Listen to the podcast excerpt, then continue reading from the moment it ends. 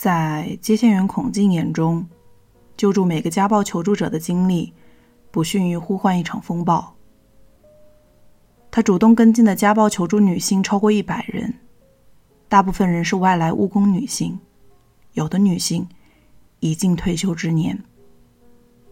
他们困于支持的缺失与内心的无助，在救援程序中等待。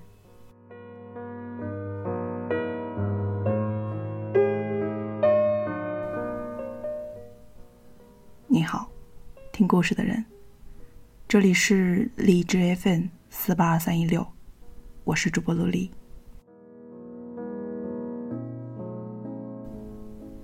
一期一会，愿你在。这个音频世界，找到属于你的片刻安宁。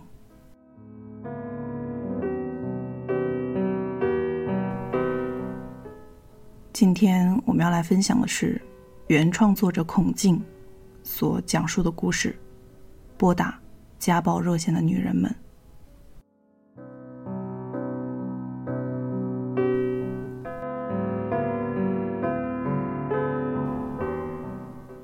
拿起电话的那一刻，另一个故事便开始了。我是孔静，是一名妇联热线的接线员。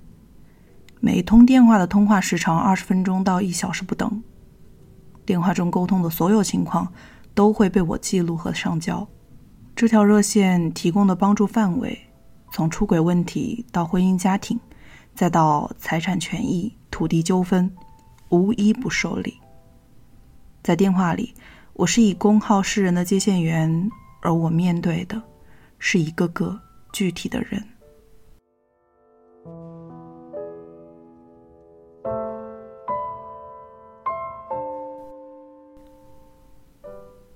求助电话里约六成有关家暴。现在越来越多女性学会了出事不要只打幺幺零。还要打给妇联幺二三三八。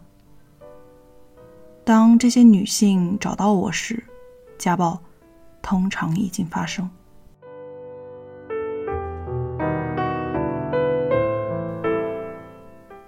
曾经有一位阿姨，她被儿子用椅子暴打，事情发生在菜市场里。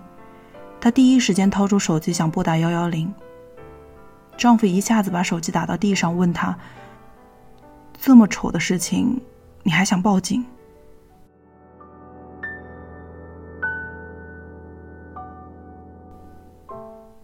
家暴发生的第二天，我接到他的电话，事情刚发生不久，我认为有很大的操作空间，就先建议他直接到最近的派出所反映情况。可惜，他不知道派出所在哪里。我问他所在街道的名称，是想帮他查，结果他用不标准的普通话告诉我，他也不知道自己在哪一条街道，即便他已经在那里生活了好几年。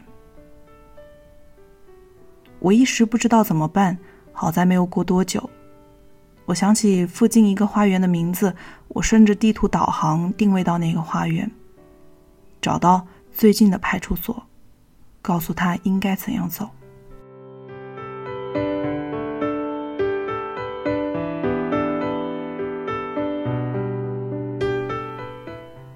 这位阿姨是我时常遇到的一类女性，她们很少做自我介绍，开口就是自己所处的危险状态。她们几乎不谈自己对遭遇苦难的自我感受，也不提疗愈二字，有种中年女性常见的隐忍。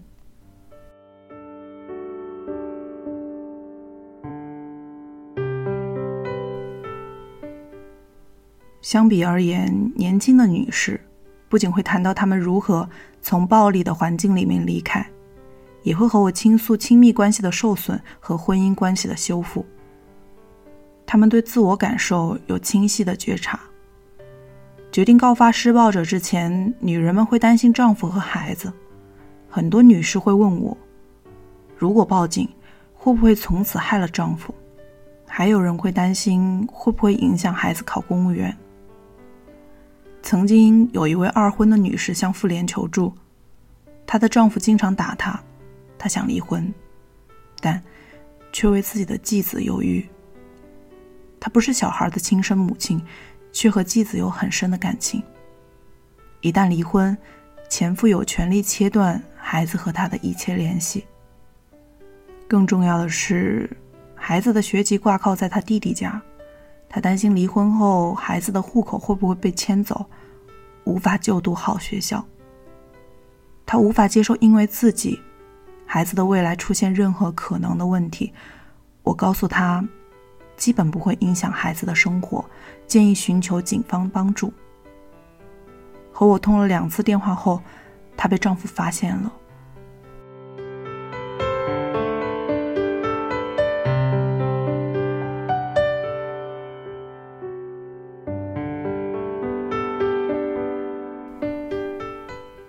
为此，丈夫又一次家暴了她。她再也没有给我打过电话，我只好把她的情况上报到他家的街道办事处，希望后者能够上门了解情况。最开始，电话那头的种种顾虑给我带来了情绪压力。我没有想到他们的处境远比我想象的复杂。我会冷静的告诉他们，他们的顾虑。一般不会出现。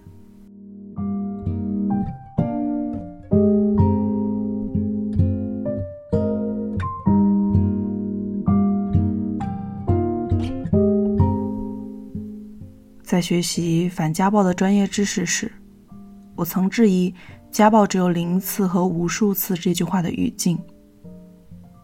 这句话似乎在讲家暴是不治之症，但我更愿意认为，每一次。每一次家暴都是一次决定，施暴者决定用暴力去控制亲密关系中的另一方。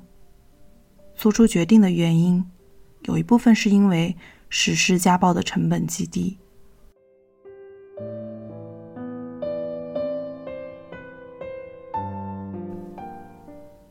由于妇联没有调查合适的权利与能力，我们的求助记录很难。直接用于判定家暴发生。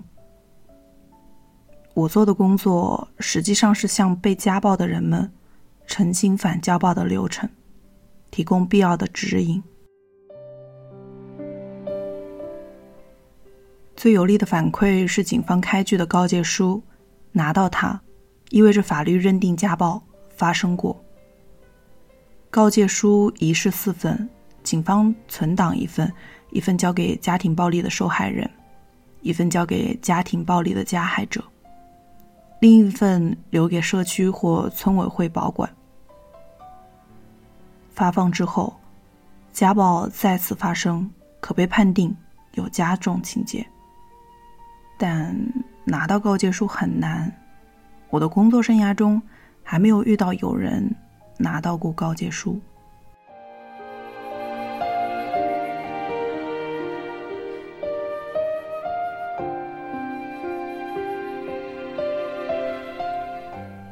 为了不让求助者过于失望，我会鼓励他们：如果拿不到告诫书，也可以要求警方命令施暴者写下悔过书、承诺书或者道歉信。这三种文书不具备告诫书的法律效力，但也证明家暴发生过。曾经有位多次被打的年轻女士求援，她丈夫开车载她上班，在聊天中，她不知道说错了哪句话。丈夫在人少的地方突然刹车，用拳头砸向她的头部。家暴当天，她一直犹豫是否报警。她和丈夫在同一家单位上班，她担心单位的人看到丈夫被警方带走，不知道他们会作何感想。想了很久，她决定给我们打电话。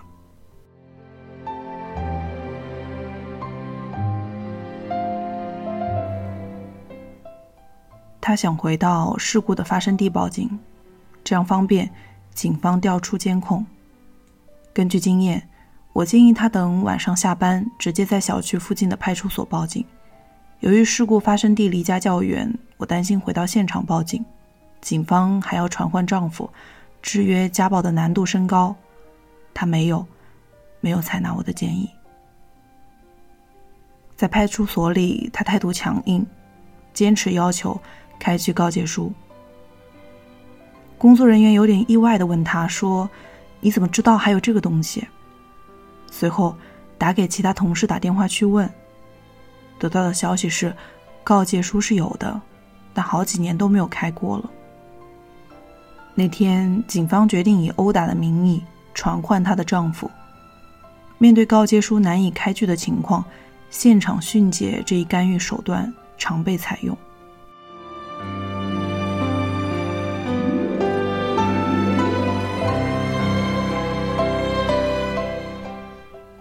女人的丈夫最终到达了派出所，他没有否认事实。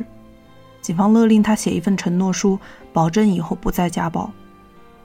丈夫说道：“这是因为他说话不中听，我才打他的。”他坚持，只有妻子和两人都写承诺书，他才肯配合。最后，这位女士也写下了一份承诺书，保证以后好好讲话。请求警方到场处置，有时候会被一些意想不到的状况卡住。那位被儿子家暴的阿姨求助之后，第二天我回拨电话跟进情况。派出所说，他家地处几个区的交界，不归他们管。当他回到档口打幺幺零，几位警察出警后，发现是儿子打了母亲，认为这是他们的家庭矛盾。建议他们内部调和。阿姨要求警方让儿子为打人道歉，警察过去吼了他的儿子两句。我渐渐的明白，我的职责是呼唤一个强势的声音来告诉施暴者，这样做是违法的，会被公权力介入，是有成本的。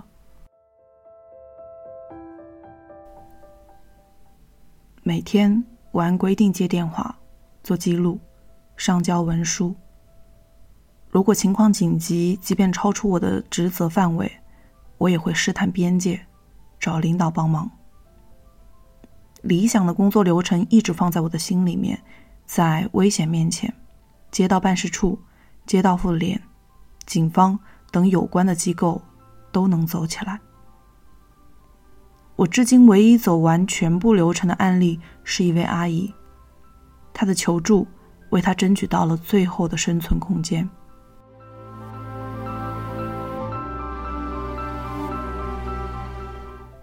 那位阿姨是极少数在电话开头就会自我介绍的人。打电话前，她提前想好了要告诉我的所有基本信息，包括自己的详细伤势。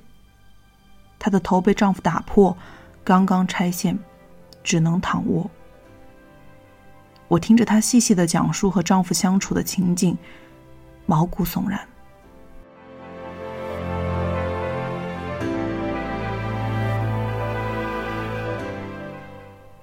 上一次家暴发生后，阿姨去医院就诊并报警，警方告诉她，等阿姨痊愈之后可以再联系警方。然后，她回到了娘家，丈夫不远千里的接她回家，二人和好。于是第二天，丈夫再次家暴了她。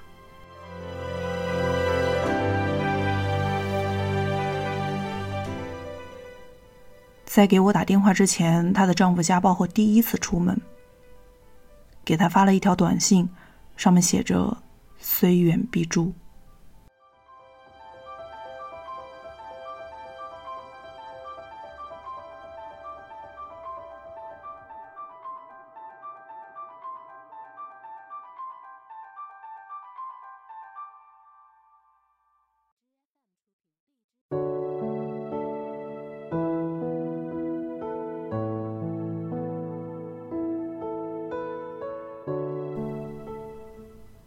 听到这四个字，我判断阿姨处在非常危险的状态。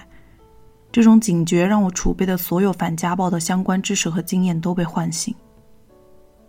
按照教科书上的程序，我首先安抚阿姨的情绪，接着以文书的方式进行危险评估，上报文件。我向警方描述了阿姨的伤势，强调伤势的严重。如果出警不及时，后面可能出现严重的问题。接线员告诉我，他会催促警方上门出警。挂了电话后，同事告诉我，他看到我的手在抖。最后，我联系阿姨所在的街道妇联，请求他们上门干预，并给他们发了一份家暴庇护所的住址，请他们在警方调查结束后给这个阿姨开介绍信，送他去庇护所。我持续用自信的语气和阿姨保持沟通，我告诉她，可以先在家中休息，警方会上门来救她。我能感受到电话那头恐惧在消散。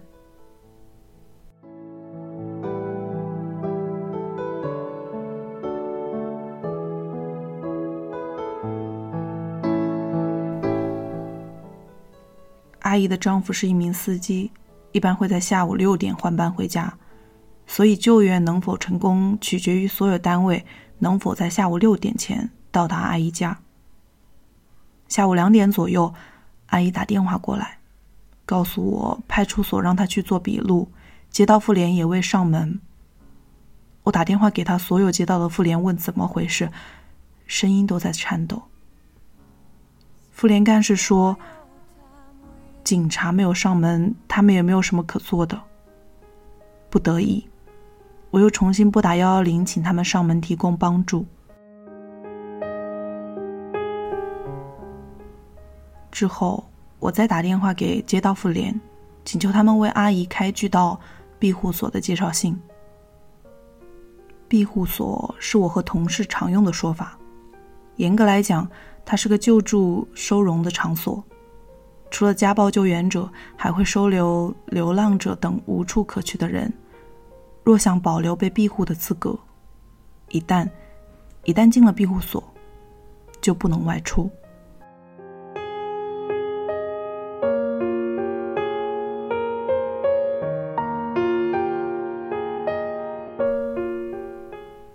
第二天，我打电话回访，阿姨语气温柔的告诉我，妇女干事们已经开着车把她送到了城市另一头的庇护所了。我激动的想哭，她安慰我说：“大家都尽力了，流程里的人都是好人。”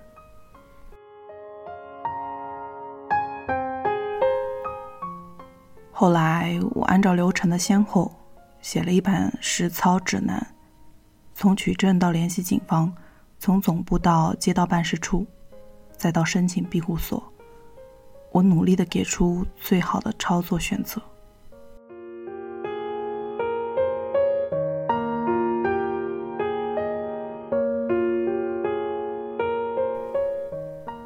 几天之后，那位成功逃离的阿姨又打电话找到我，她说她的丈夫想通了。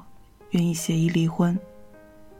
她打算走出庇护所，约丈夫去民政局办离婚手续。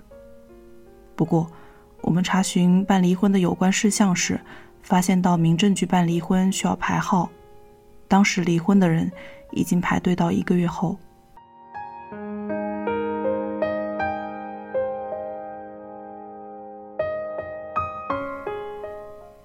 阿姨安慰我说：“那就……”试试诉讼离婚吧。家暴不是法定离婚理由吗？我们现在开始准备，是不是一星期也能离成？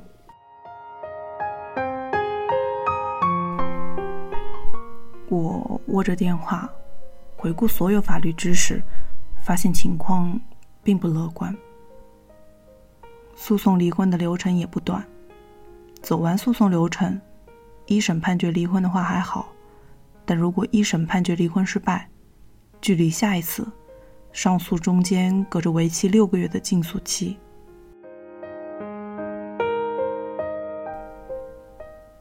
在此间，如果没有能够申请到法院的人身保护安全令，那么对阿姨来说，每一天都处于危险之中。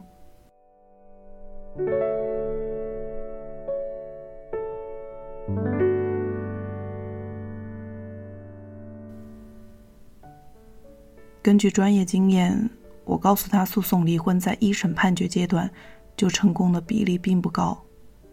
他又幻想，干脆在庇护所上待上两年，两年之后自动离婚，但这也不现实。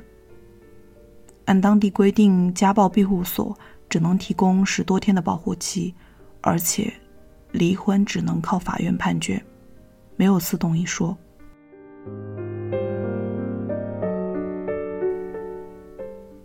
我不知道，不知道这些小窍门是哪里来的。每否定他一次，我就越发怀疑闪电离婚是不是真的可行。在整个过程中，许多细节都在暗示他回到那个男人身边去吧，或者放弃在大城市中的一切，回到外省乡下的娘家去。过了两天，他打来最后一通电话向我告别。他已经买了票，决定回娘家，当天晚上就走。最后，他谢谢我曾经给他想过的办法，虽然他没有继续说下去。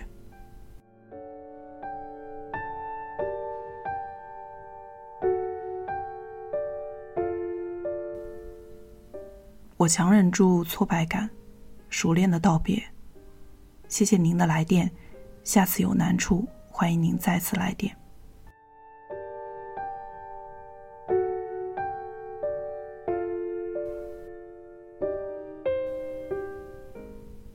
我越发的意识到，对于这些女士来说，逃离家暴不只是一次行动，还意味着成本考量。在两次家暴的喘息间隙。他们不得不重新盘点生存条件。更经济的说法是，暴力可能占据他们生活中的百分之二十，余下的百分之八十，都会成为争取自由的顾虑。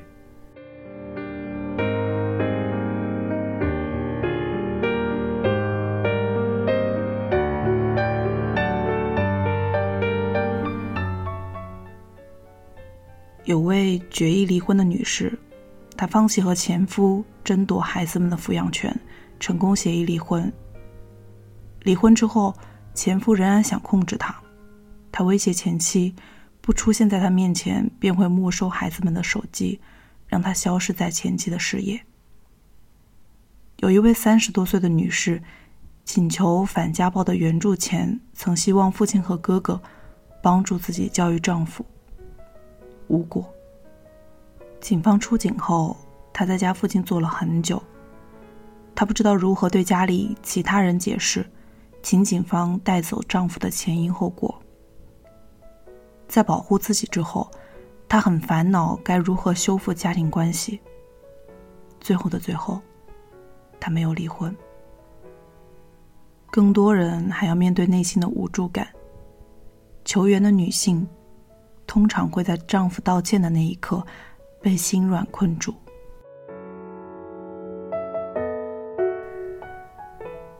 在求援后期，我经常会被问到：“丈夫向我道歉了，我可不可以原谅他？”根据我的经验，接下来会发生的事情是，生活短暂恢复平静，之后随着丈夫内心压力的累积，任何一件小事都可以让家暴重演。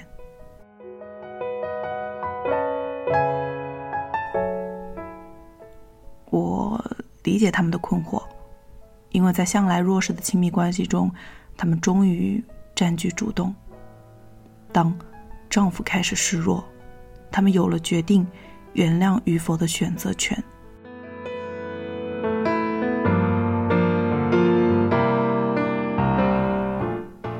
我会问他们几个问题，包括这是不是你第一次原谅他？他给你留下的哪些讯号会让你觉得他会变好？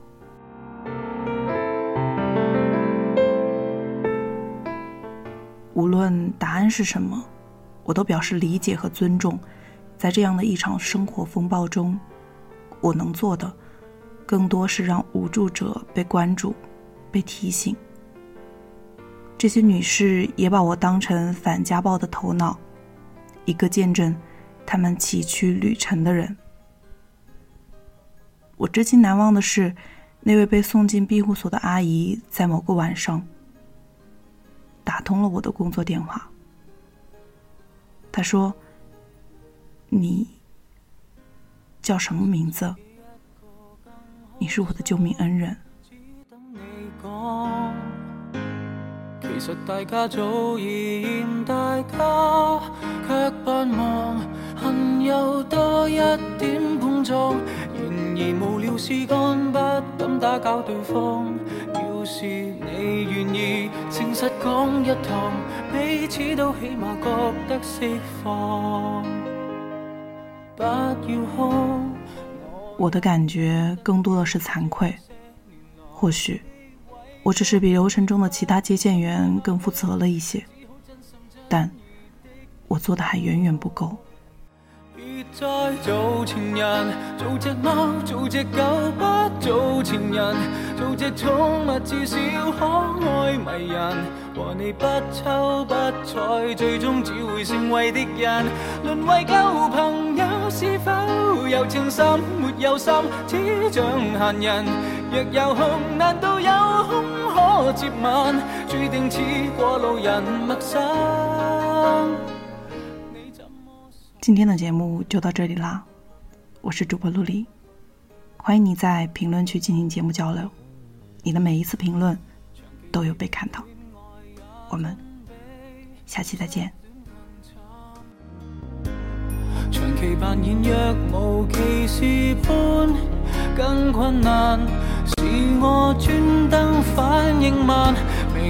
明为是十晚牌，一早该要摊。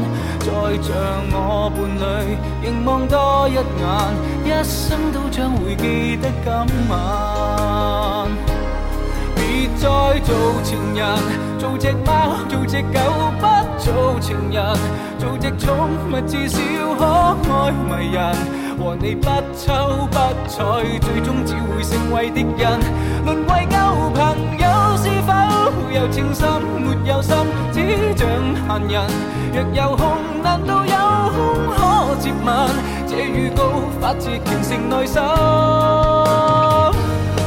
对不起，自动分手错愕的你，怕会伤感。盲目的我，现在也可转台来看你伤心。别再做情人，做只猫，做只狗，不做情人，做只宠物，至少可爱迷人。和你相交不浅，无谓明日会被你争。沦为旧朋友，是否有情深没有心，只像闲人。若有空，难道有空？可接吻，注定似过路人陌生，你怎么？